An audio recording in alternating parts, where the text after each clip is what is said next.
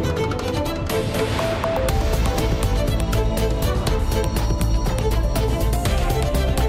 Está a começar o Portugal em direto. Vamos conhecer os temas desta edição com o jornalista Miguel Bastos. Boa tarde.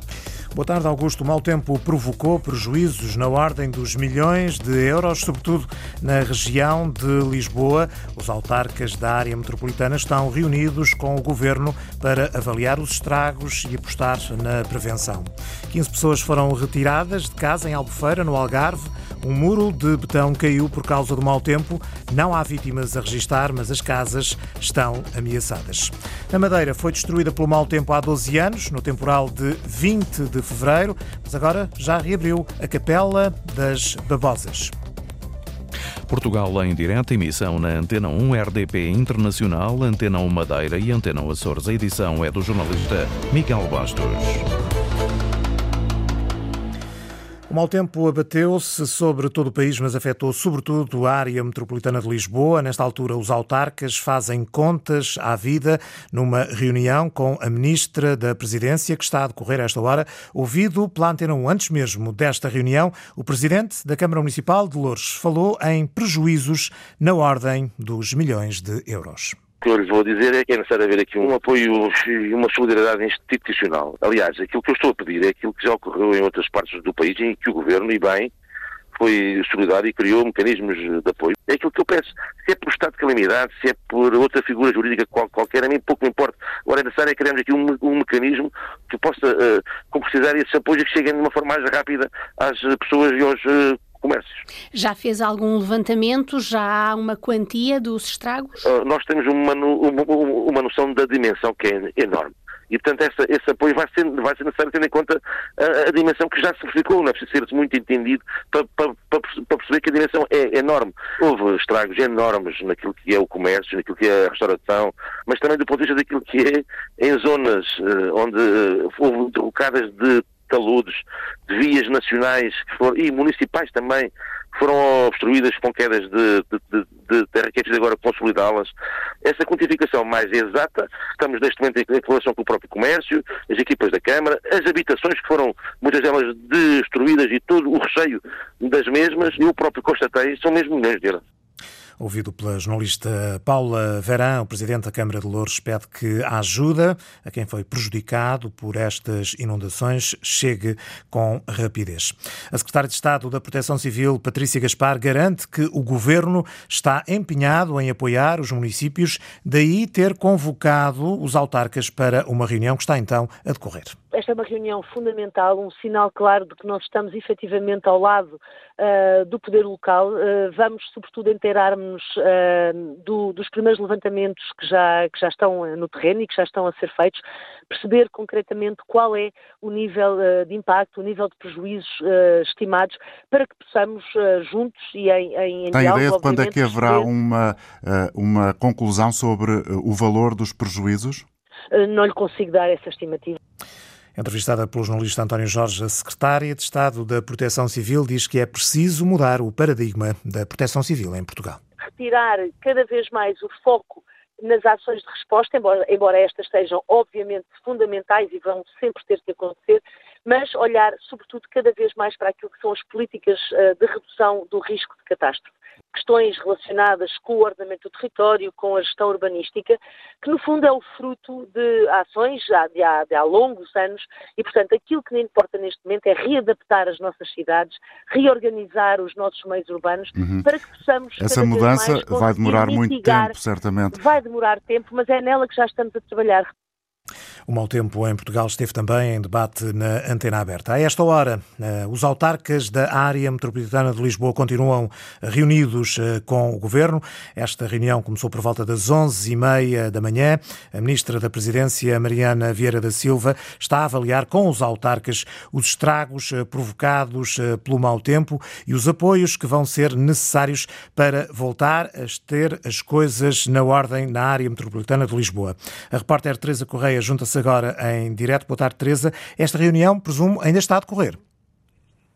Ainda está a decorrer. Começou, como disseste, pouco depois das 11h30. Estão presentes 11 eh, presidentes dos 18 municípios da área metropolitana de Lisboa, os nove da Margem Norte, Amadora, e a presidente é também a presidente da área metropolitana de Lisboa, Cascais, Lisboa, Oeiras, Loures, Mafra, Odivelas, Sintra e Vila Franca de Xira. E duas, eh, dois municípios da margem sul do Tejo, Almada e Seixal.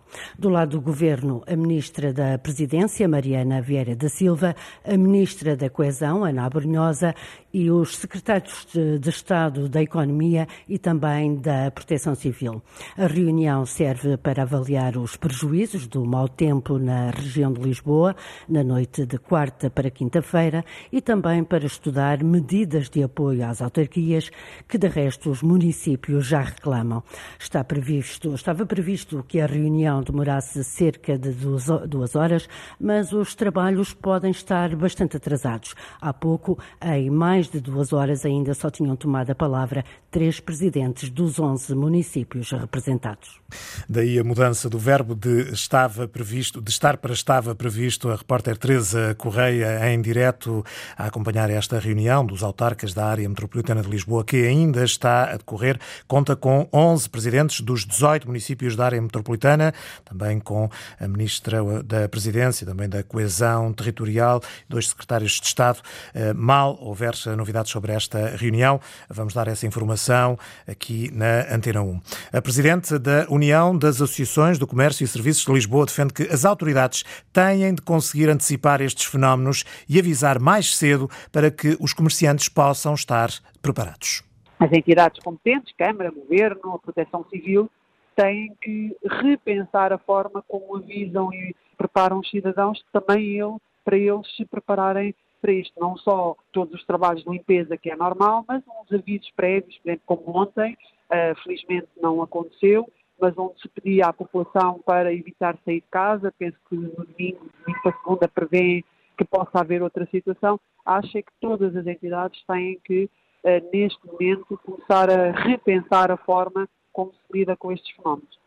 Ontem foi feriado, só hoje deverão começar a chegar pedidos de informações à associação que representa os eh, comerciantes da Grande Lisboa. A primeira dúvida, diz eh, Carla Salsinha, é saber se o seguro cobre ou não os prejuízos. Há aqui sempre aquela questão do seguro, que é uma questão complexa, porque quando todos os empresários que não tiverem nas cláusulas, cláusulas do seguro a questão relativa a catástrofes naturais vão ter alguma dificuldade em serem ressarcidos pelo próprio seguro.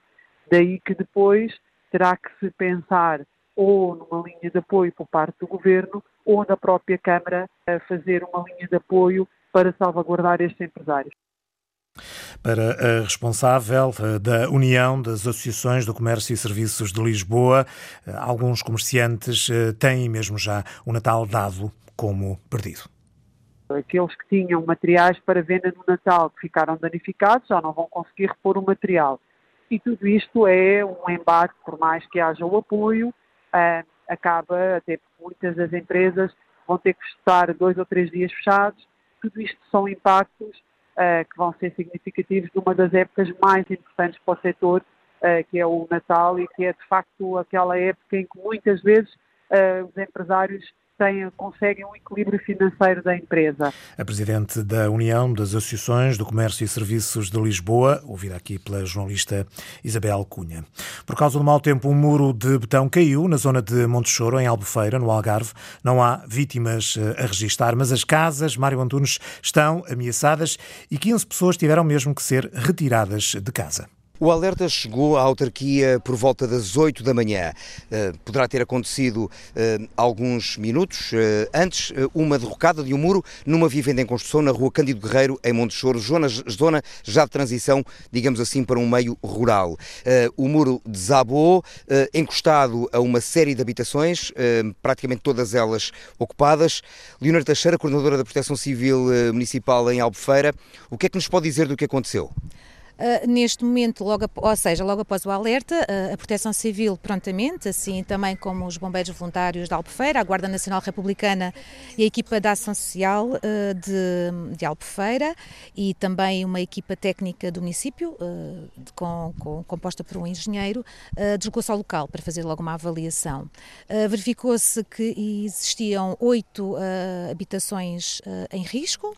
Uh, e nesse sentido uh, foi feita logo uma análise, uma avaliação de quem é vivia nessas habitações. Chegamos à conclusão que tínhamos 14 adultos e 3 menores. Ah, todas estas famílias vão ser ah, realojadas, umas em casa de familiares e outra ah, numa unidade hoteleira um, adjudicada pela, pela própria, pelo próprio município. Há aqui moradores que uh, insistem em ficar, portanto sentem-se em segurança. Não, não, esses moradores já, já falamos com eles. E, e vão, eles... tentar, vão tentar motivá-los a sair também? Já, já, já, isso já, já aconteceu, isso já aconteceu, porque em primeiro lugar está a segurança das pessoas e dos seus familiares, obviamente. E uh, tratando-se de uma sexta-feira, eu pergunto-lhe se vai ter que haver aqui obra durante o fim de semana semana para garantir a segurança, uma vez que o muro está, eh, uma parte já ruiu, mas ele continua ali, digamos, quase preso, como nós dizemos a gíria, preso por arames. Eu essa informação não a tenho, porque o nosso foco Mas vai ser necessário momento, intervir ali, não é? Eh, como lhe estou a dizer, o nosso foco foi a questão das pessoas, saber se as pessoas estavam ou não estavam em segurança e de que formas poderíamos colocá-las em segurança. Eh, e foi o nosso trabalho desde o início, quando chegamos cá. Obviamente que essas situações estão a ser todas verificadas, analisadas por quem de direito. Uh, Trata-se, como digo, de um muro uh, de uma vivenda em construção, uh, desabou parte da terra, o muro foi atrás, tocou nessa fila de, de casas, de habitações, e para fechar, a minha pergunta é se já tinham tido algum alerta de que isto poderia ocorrer neste local? A Proteção Civil Municipal? Sim. Não. Não quando recebemos o alerta, como lhe digo, foi esta manhã e prontamente viemos logo ao local, assim como os outros agentes. Agradeço a Coordenadora da Proteção Civil Municipal de Albufeira a dar aqui também alguns esclarecimentos sobre a forma como vai decorrer o realojamento das pessoas afetadas por este desabamento eh, e derrocada de um muro eh, que colocou aqui em perigo uma série de Repórter Mário Antunes, em Albufeira, com a responsável da Proteção Civil. É lá em Albufeira que está este muro preso por arames, por causa da chuva e do vento. Todos os distritos de Portugal continental estão, nesta altura, sob aviso amarelo até às três da tarde. Está também prevista a agitação marítima nos distritos do litoral e há ainda alerta laranja para as ilhas dos grupos eh, ocidental e central dos Açores. Na Madeira, há 12 anos, o temporal de 20 de fevereiro destruiu a Capela das Babosas depois de vários anos de restauro. Uh, ontem, Marco António Souza, a Capela uh, finalmente reabriu as portas para a alegria de todos momento de alegria, explica Maria José Azevedo. Era a capela onde havia a Nossa Senhora da Conceição, que era tão estimada pelo povo daqui, e a gente ficamos muito, muito tristes quando aconteceu aquilo. Agora temos a grande alegria que ela voltou à sua casa. Foram centenas as pessoas que se deslocaram até ao templo para a inauguração Filipa Martins diz que a capela significa o renascer para a comunidade. É um renascimento, digamos assim. Era algo muito desejado, tanto pelas pessoas aqui da freguesia do Monte, como pelas pessoas de, de, da ilha inteira. Portanto, significa o renascer. Acho que esta capela, sobretudo, significa o renascer e a força de vontade das pessoas, da população, porque era um desejo de, de toda a comunidade. A imagem de Nossa Senhora da Conceição voltou a ser colocada no pequeno templo. A figura foi recuperada após ter sido encontrada no meio dos escombros a 20 de fevereiro de 2010. Vitor Santos, carreiro que a encontrou, recorda o momento como se fosse hoje. Estava debaixo de escombros, uh, conforme a tempestade veio, eu por acaso estava ali ao lado, estava mais metido desde o céu. Ele, uh, alguma coisa me fechou para, para ir a meio dos escombros. E fui lá, fui fui escolhendo, quando via praticamente foi a imagem, a cara da, da, Nossa Senhora. A reconstrução da capela custou mais de 400 mil euros. Metade foi financiamento do governo regional. O restante valor foi obtido através de doações da comunidade. A Capela das Babosas foi construída há mais de um século, foi destruída pelo temporal de 20 de fevereiro, agora reabriu com uma nova arquitetura. A reconstrução demorou 12 anos, custou mais de 400 mil euros, divididos então a meio. Metade foi paga pelo Governo Regional, a outra metade pela comunidade madeirense. É uma e 29 está no Portugal em direto aqui na Antena 1. O Parlamento Europeu quer dar mais voz e mais poder às zonas rurais da União Europeia. Os eurodeputados querem reforçar a importância das zonas rurais para garantir a produção e a autonomia alimentar da Europa e, ao mesmo tempo, salvaguardar os recursos naturais, as paisagens, a biodiversidade e o património cultural. A eurodeputada Isabel Carvalhais é responsável pelo relatório que vai ser apresentado esta segunda-feira no Parlamento Europeu. A eurodeputada explicou à correspondente da Antena 1 em Bruxelas, Andréa Neves, que estas regiões enfrentam desafios significativos que ainda não foram resolvidos e que são pouco considerados nas decisões políticas. A principal queixa que nos é reportada nem é tanto a falta de consulta, mas depois a falta de envolvimento em tudo aquilo que são os processos de decisão política. Nós estamos a falar de 137 milhões de pessoas que vivem nas áreas rurais, com as mais variadas características em toda a União Europeia, onde muitas vezes há uma enorme dificuldade no acesso a serviços básicos essenciais e é sobretudo importante estar presente para verificar o que é que as comunidades locais fazem, como é que elas trabalham, é preciso ouvir e os projetos que de facto melhor têm resultado ao longo das décadas são aqueles que têm um envolvimento muito claro e forte das comunidades locais. Esses projetos que passam por ter atenção precisamente ao que as pessoas eh, precisam e há pouco deu-nos um exemplo bastante significativo que é a questão da formação. A formação não é a formação que, por exemplo, precisam numa grande cidade. Exatamente, por isso é que eh, nós temos que sair do nível macro, ele é importante certamente para o desenho das políticas públicas, mas depois é no, no terreno que nós vamos conhecer a realidade destes 30% da população europeia, porque nós falamos em mundo rural, mas na verdade há mundos rurais, há muitas realidades diferentes, não apenas entre países, mas diferentes dentro dos próprios países, como vemos, por exemplo, no caso de Portugal.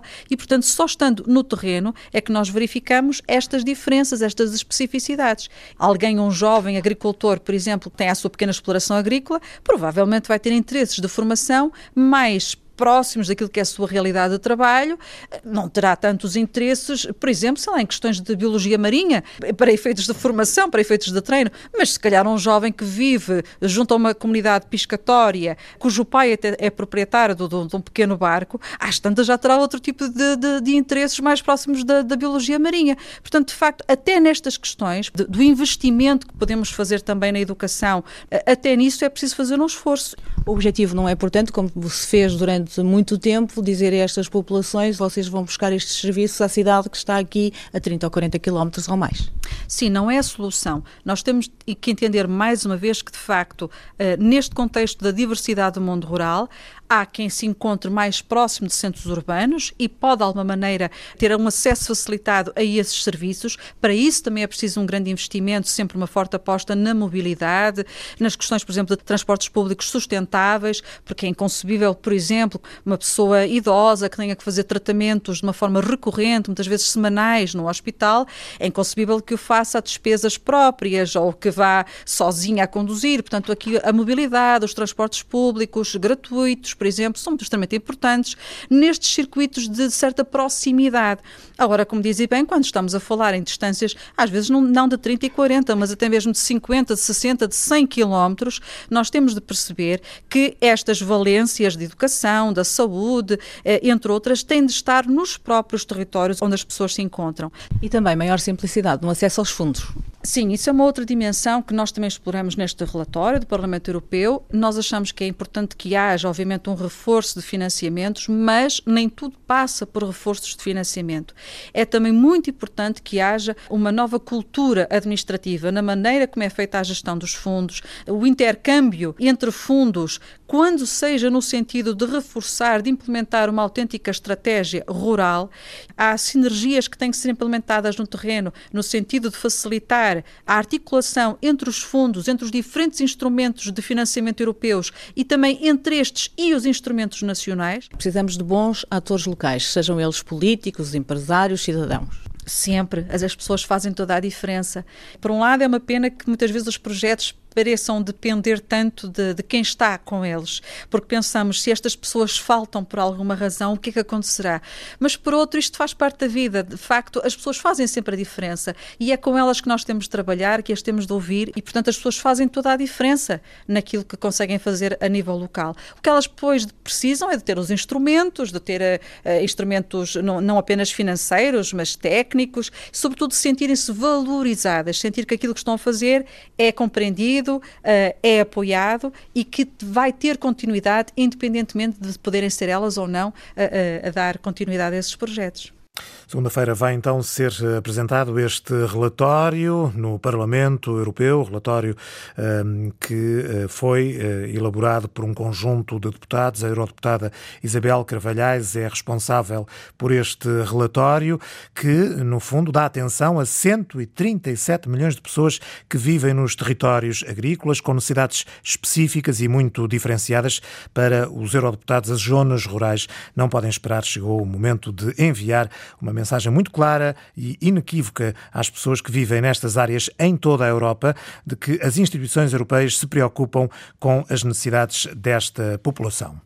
Entre 1936 e 1960, o Estado Novo teve um projeto de colonização interna. Ao todo foram criadas sete colónias agrícolas que tinham como objetivo fixar a população e reorganizar a propriedade agrícola em Portugal. No caso dos terrenos a norte, caracterizados pelo minifúndio, o objetivo passava pelo emparcelamento. No caso dos terrenos a sul, era preciso fazer o contrário, ou seja, dividir os vastos terrenos em parcelas mais pequenas. Em ambos os casos, no entanto, o objetivo era o mesmo: aumentar a produtividade agrícola em Portugal, aproveitando os terrenos baldios, os terrenos do Estado e as grandes propriedades de sequeiro do Sul. Foi ainda necessário promover a transformação dos trabalhadores agrícolas em pequenos proprietários e criar habitação para os novos colonos. Por isso, foram chamados vários tipos eh, de profissionais, entre eles os arquitetos que participaram nos grandes projetos do Estado Novo. Eh, foram chamados estes arquitetos. Nós chamámos uma aqui no Portugal em Direto, chamámos uma arquiteta, Filipe de Castro Guerreiro. Boa tarde. É arquiteta, é professora da Faculdade de Arquitetura da Universidade do Porto, autora do livro Colónias Agrícolas, Arquitetura entre o Doméstico e o Território, 1936-1960. Como é que surgiu no Estado Novo esta ideia de criar as colónias agrícolas. As colónias agrícolas surgem de uma, de uma ideia de reorganização de todo o território português e surgem com uma ambição imensa que depois não se verifica. E surgem como resposta a, a, a, discussões que vinham já do século XIX ou até mais tarde, do século quase XVII. Aliás, o próprio logotipo do, da, da junta diz, tem uma citação de 1600 e tal, de Severino Faria, que diz por este, por este modo as colónias teve o rei no princípio. Ou seja, era um modo de enraizar a ação da, do Estado Novo mas também de, de, de, dar essa resposta a esses problemas que estavam a ser discutidos desde, desde o século XIX, que tinham a ver, antes de mais, com uma ideia de que Portugal tinha imensos incultos e que estávamos a desperdiçar a, a, a potencialidade agrícola. Os incultos são os terrenos, não são, os não terrenos, são as pessoas. Ah, ah, foi uma ideia original do, do Estado Novo ou foi também uma, uma moda da época? Estamos a falar uh, dos anos 30, mais ou Sim, menos. ou seja, cruza essa ideia que já vinha de trás, muito portuguesa, dessa, do desperdício que tínhamos em relação com aos terrenos incultos, com uma tendência internacional dos, dos, dos, Estados fascistas que estavam a colonizar os seus, os seus territórios e os territórios ultramarinos, no caso português, mas também no caso, no caso italiano. Nos anos 30 temos então o Estado Novo a, a começar e temos uma a, a, Junta de Colonização Interna é criada com, com vários objetivos, mas os mais, os mais relevantes seriam colonizar as terras que seriam uh, tomadas pela Junta de, de Hidráulica Agrícola, que iria instalar o regadio, e que iria depois entregar as terras para, para a Junta de Colonização Interna instalar casais agrícolas. Estamos a falar num, numa ambição de que é entre 15 a 50 mil casais agrícolas. Era uma, uma dimensão enorme e o objetivo era uh, equilibrar o, o, que o António Salazar dizia, que era uma parcelização imensa a, a norte e, uma, e, e, e, terrenos enormes a sul. Juntar a norte, dividir a sul. Exatamente. E transformar os, os trabalhadores rurais em proprietários O segundo objetivo tinha a ver com eh, perceber então qual eram os, os, os terrenos incultos, os baldios, além do, dos, dos, das grandes propriedades a sul que queriam ser expropriadas, os baldios mais a norte, eh, ver que baldios é que tinham aptidão agrícola e instalar aí as colónias. O que aconteceu foi que, em relação aos baldios, chegou-se à conclusão que eles não eram assim tantos, aqueles que existiam eram úteis e eram fundamentais às comunidades, ou seja, eles não eram incultos, eram terrenos que já estavam a ser, a ser, a ser usados pelas comunidades como complemento de, do seu espaço agrícola e por isso foram só instaladas três colónias em, em, em baldios, a Bolhosa, o Barroso e o Alvão. Quanto à expropriação das, das terras, das grandes propriedades eh, infraestruturadas pela hidráulica agrícola, não houve capacidade política para fazer essa expropriação e por isso nunca os terrenos foram expropriados e nunca foram entregues para a colonização. Em Portugal foram construídas uh, sete colónias, só uma é que foi a sul, teve a ver com estas resistências que estava Exatamente. a referir? A, a Junta só conseguiu construir três nos baldios, outras duas também em baldios, mas que, que, já eram processos anteriores, que era Milagres em Leiria, que já tinha sido uma colónia eh, construída em 26 e que estava em decadência e foi reorganizada, e outra no Sabugal, que já também já estava a ser trabalhada e acabou por ser pela Junta. Depois a 26 disso, é o ano do, do, início do Estado Novo, quer dizer que o projeto sim, vinha já, atrás. já vinha atrás. As outras duas são, são colónias, que é na Gafanha e em Pegões, são colónias feitas em terrenos do Estado. Na Gafanha, que eram terrenos... Sardilha, uh, Distrito de Aveiro. Exatamente. Eram terrenos uh, de areia e, e, no fundo a, a, grande, a grande questão era perceber como, como é que podiam ser, ser uh, transformados em terrenos férteis e por isso foi bastante foi um fracasso e a Herdade de Pegões, que é assim a mais, a mais conhecida e também por ser perto de Lisboa, é que tem maior número de casais, mas principalmente porque era aquela em que os técnicos da Junta investiram para torná-la exemplo do que seria colonizar todo o Alentejo. E por isso ela, no fundo, mais do que... Uma espécie de colónia é uma modelo. colónia modelo, exemplo e exemplar. É assim mesmo que eles este, dizem. Este modelo de colonização uh, do território nacional da metrópole uh, podia também servir como balão de ensaio para a colonização nas chamadas uh, províncias ultramarinas? Sim, ou seja, o, a colonização tem por base a, a, ideia do casal agrícola. Ou seja, o casal agrícola é uma, uma unidade familiar e económica, é um, juridicamente é inalienável, impenhorável, tudo o resto, e consiste na habitação, nas dependências agrícolas, nos terrenos agrícolas e florestais. E uma colónia é constituída por vários casais agrícolas e é dimensionada a partir do terreno agrícola disponível que dá X casais agrícolas. E isto é um, um sistema fechado, ou seja, cada, cada casal agrícola era dimensionado para, para a subsistência de uma família, mas subsistência, mas não mais do que isso o facto de ser um sistema fechado não permite que a família se desdobre ou cresça e viva mais gente naquele território. E isso era de propósito? Isto era de propósito. Porquê? Porque então o, era suposto o filho mais novo herdar o casal e os outros filhos iriam para as colónias metropolitanas, metropolitanas não, ultramarinas, povoar. É uma frase brutal. O mais que, novo é que herdava? O mais velho é que herdava. O mais velho é que herdava e os outros e era os suposto ia, replicarem esta replicarem essa experiência lá fora. Por exemplo, neste, num livro que se chama Cadernos de Ressurgimento Nacional, em que, que é o primeiro livro em que... Nós temos aqui, eu trouxe aqui. consigo, é uma relíquia que tem aí. É uma relíquia que tem aqui e que, no fundo, é, é a primeira ação de marketing do Estado Novo a, a explicar o que é a colonização interna. É, eles escrevem uma frase que eu vou citar porque acho que é, que é bastante relevante, que diz, na verdade, os núcleos de colonização metropolitana podem e devem até transformar-se em bom e abundante viveiro de colonos que no Império Colonial irão fixar a raça e valorizar o território. Ou seja, isto era quase como um, um, uma escola de, de, de, colonos para depois poderem ir para ultramar, principalmente Angola e Moçambique. E isto significa que esta, estes colonos que, iam, que eram escolhidos para estar nas colónias agrícolas em Portugal continental eram escolhidos com critérios muito, muito rígidos que tinham a ver com a idade, com a robustez, com não serem comunistas acatarem a ordem, ou seja, havia toda uma ideia de qual é que deveria ser o homem do Estado Novo e esse, era esse homem que depois ia. Tudo tinha que ser exemplar, tudo tinha que tudo ser tinha modelo que ser, neste, neste sentido. Estas colónias foram pensadas para dar resposta a problemas que ainda hoje se discutem, eh, que são atuais, a desertificação dos solos, o despovoamento, eh, a questão das migrações internas com a concentração de parte da população em dois ou três sítios do país e o resto eh, fica sem ninguém.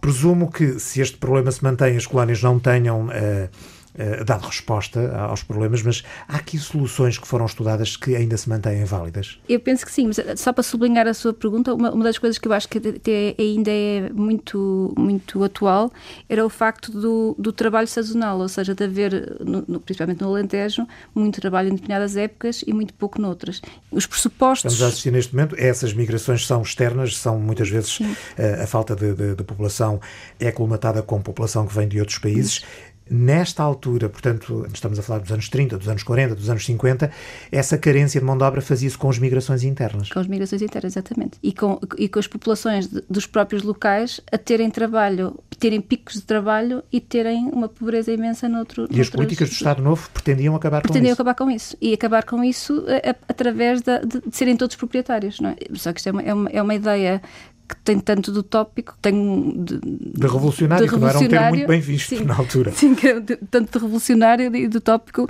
como, como de impossível no, no, no contexto de si próprio, do, estado, do, próprio Estado Novo, não é? Hoje em dia, eu acho que os, os pressupostos que temos são completamente diferentes a ideia de, de, dimensionar um casal para uma família média também não se coloca, mas... A área ponto... da propriedade estava fixada entre 10 e 20 hectares. Hectares, sim, dependia da, da região, dependia das culturas e da, da, questão pecuária que estava associada. Portanto, havia aqui uma grande racionalização. Era uma racionalização, era mesmo, era tudo muito, muito controlado, muito pensado, muito, muito estudado do ponto de vista económico, quanto é que a família ganhava, quanto é que a família gastava, e por isso tudo estava pensado para aquilo ser o mínimo.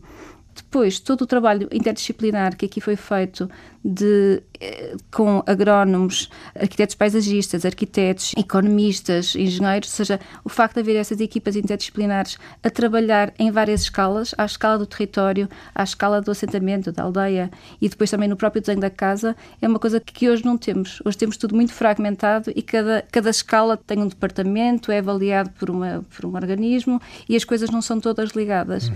E, e, isso é uma lição que eu acho que poderíamos uh, retomar. A de Pegões, no Montijo, com a sua igreja inspirada em, em Oscar Niemeyer.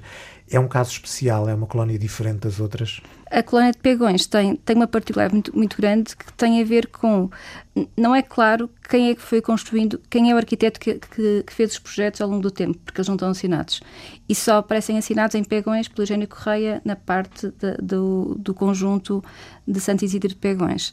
Embora eu considere e defendo, com alguns argumentos que me dão, que me dão alguma solidez, que os, o projeto da Casa do Barroso e da Casa de Pegões já são projetos de Eugênio Correia, ainda que não assinados por ele e ainda não no contexto da Junta. E em todos esses, esses projetos, apesar de não terem, não serem, não terem a, a o fulgor de imagem da capela de, de, de Pegões, têm uma atenção muito grande à arquitetura regional e, e vão procurar na arquitetura regional uh, as suas razões de ser, não necessariamente de uma forma epidérmica, como era acusado no Estado Novo, mas mais no modo como vão construir os vários espaços interiores, a articulação entre eles, a relação com, com a existência ou não de espaços exteriores cobertos para cada uma das zonas.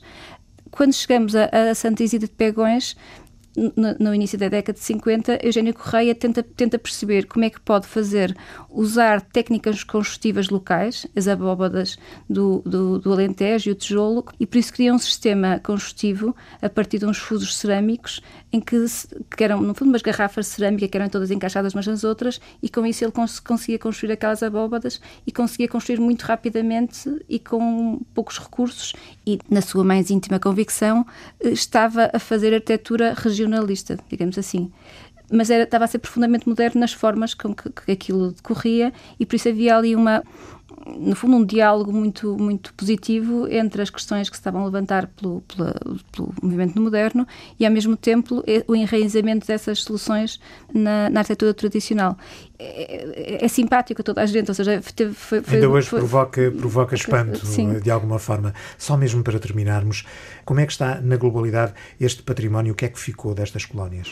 O que ficou destas colónias acaba por ser um pouco o mesmo que acontece no resto do país. Ou seja, estas colónias formaram-se como aldeias e tiveram o mesmo, o mesmo destino que as aldeias vizinhas. Ou seja, com, com, nos anos 60, com o fim da. Não, os filhos não foram para, para o ultramar como era suposto. Quando começaram a fazer 18 anos, já o ultramar estava em guerra e por isso estas, estas colónias, estas aldeias, sofreram os mesmos processos de, de imigração, de abandono que todas as outras do, do país. Tem partes abandonadas, casas de imigrantes, casas de férias e, e, algumas, poucas, ainda têm pessoas a trabalhar na agricultura e a viver na agricultura nessa, nessas casas. Filipe de Castro Guerreiro, obrigado por ter vindo à Antena 1, arquiteta, professora da Faculdade de Arquitetura da Universidade do Porto e autora do livro Colónias Agrícolas, Arquitetura entre o Doméstico e o Território, 1936-1960.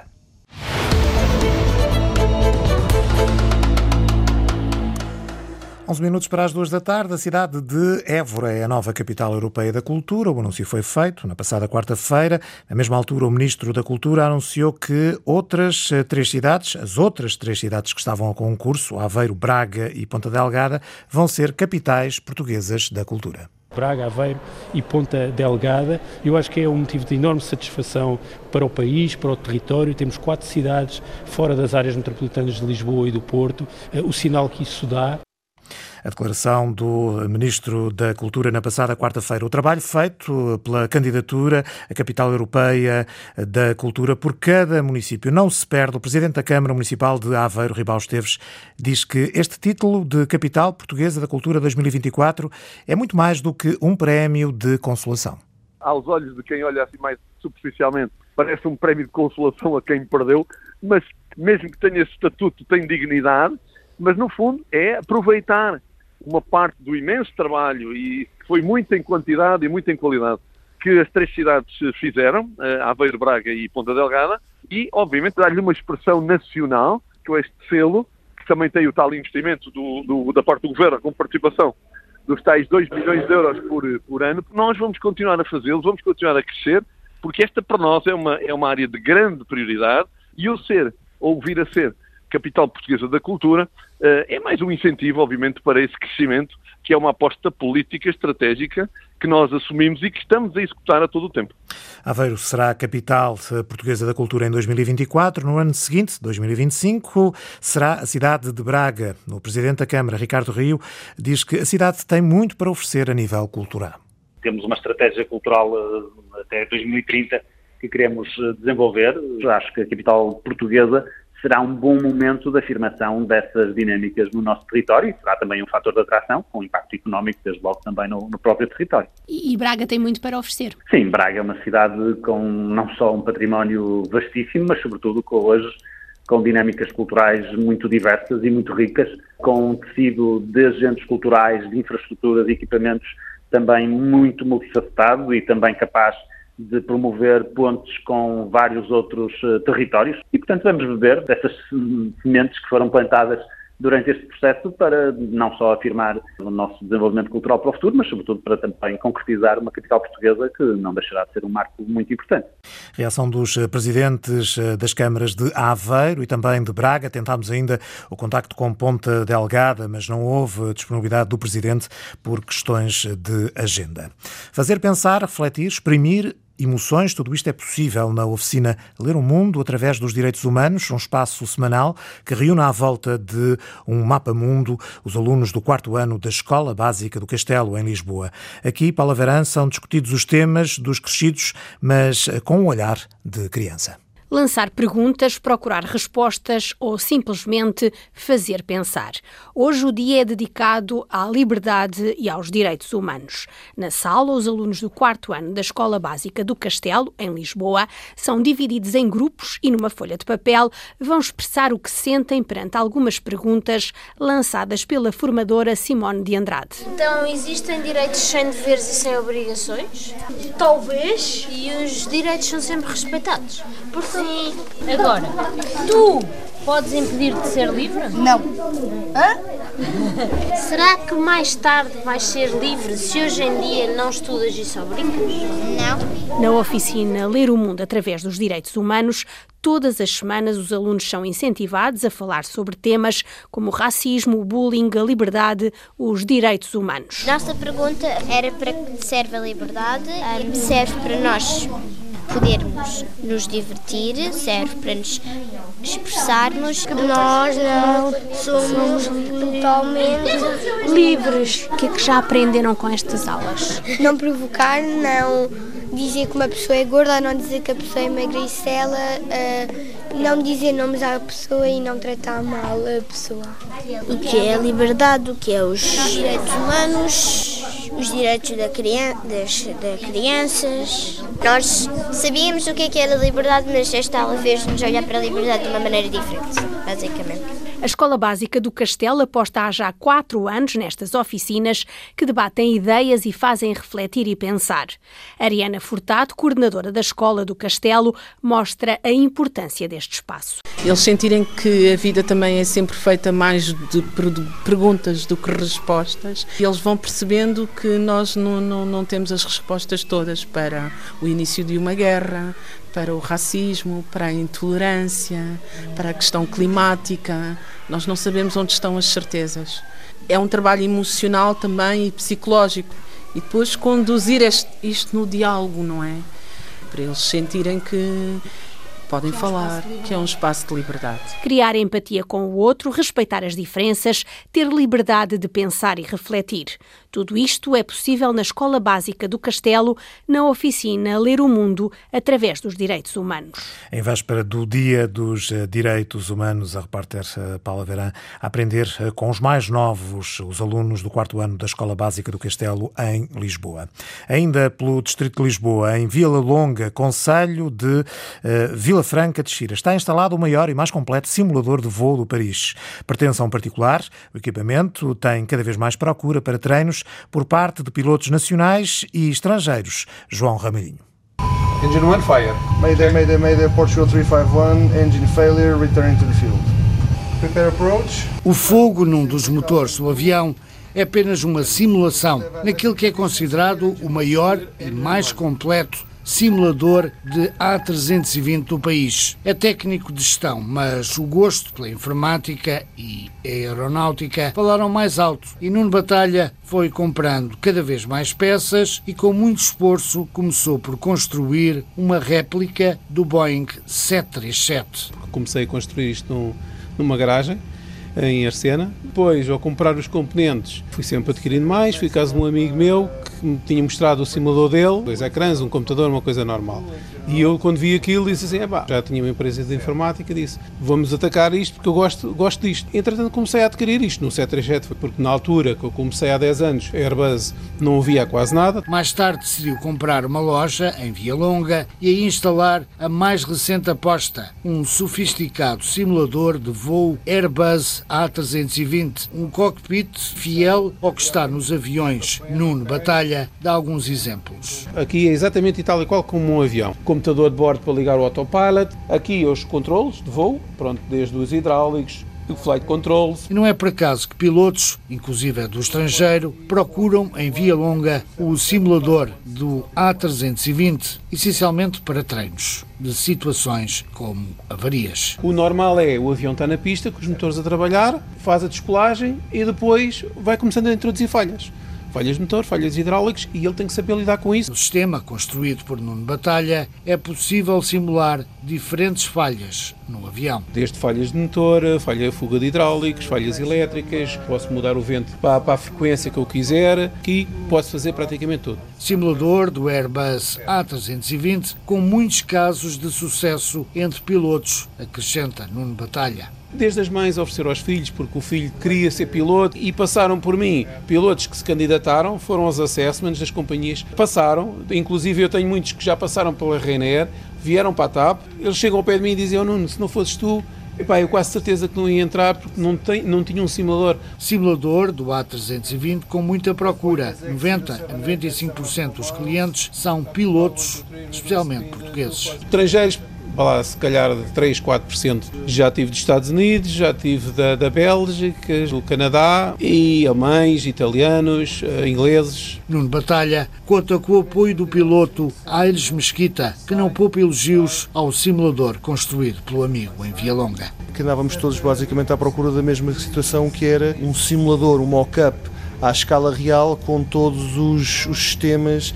que permitissem fazer treino real profissional, mas a uma sei lá, um décimo do valor que se paga num simulador certificado. No final de uma sessão de treino, aterragem e descolagem num simulador de voo A320, o entusiasmo de Diogo Ferreira, um jovem de 21 anos que sonha em ser piloto comercial. Seria difícil passar em alguma entrevista de emprego sem, sem estes treinos, seria bastante difícil. Sem dúvida, uma grande ajuda. É caso para dizer, de Via Longa, Conselho de Vila Franca de Xira, dois simuladores de voo para o mundo.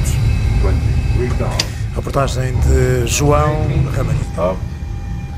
Estamos a terminar o Portugal em Direto de hoje. Na próxima semana, o Portugal em Direto vai estar no Alto Minho, uma semana que vai arrancar em Melgaço, terra de vinho verde, o ponto mais a norte de Portugal continental. Boa tarde, bom fim de semana. Muito boa tarde, bom fim de semana. Termina aqui então Portugal em Direto, edição do jornalista Miguel Bastos. Antena 1, Liga Portugal.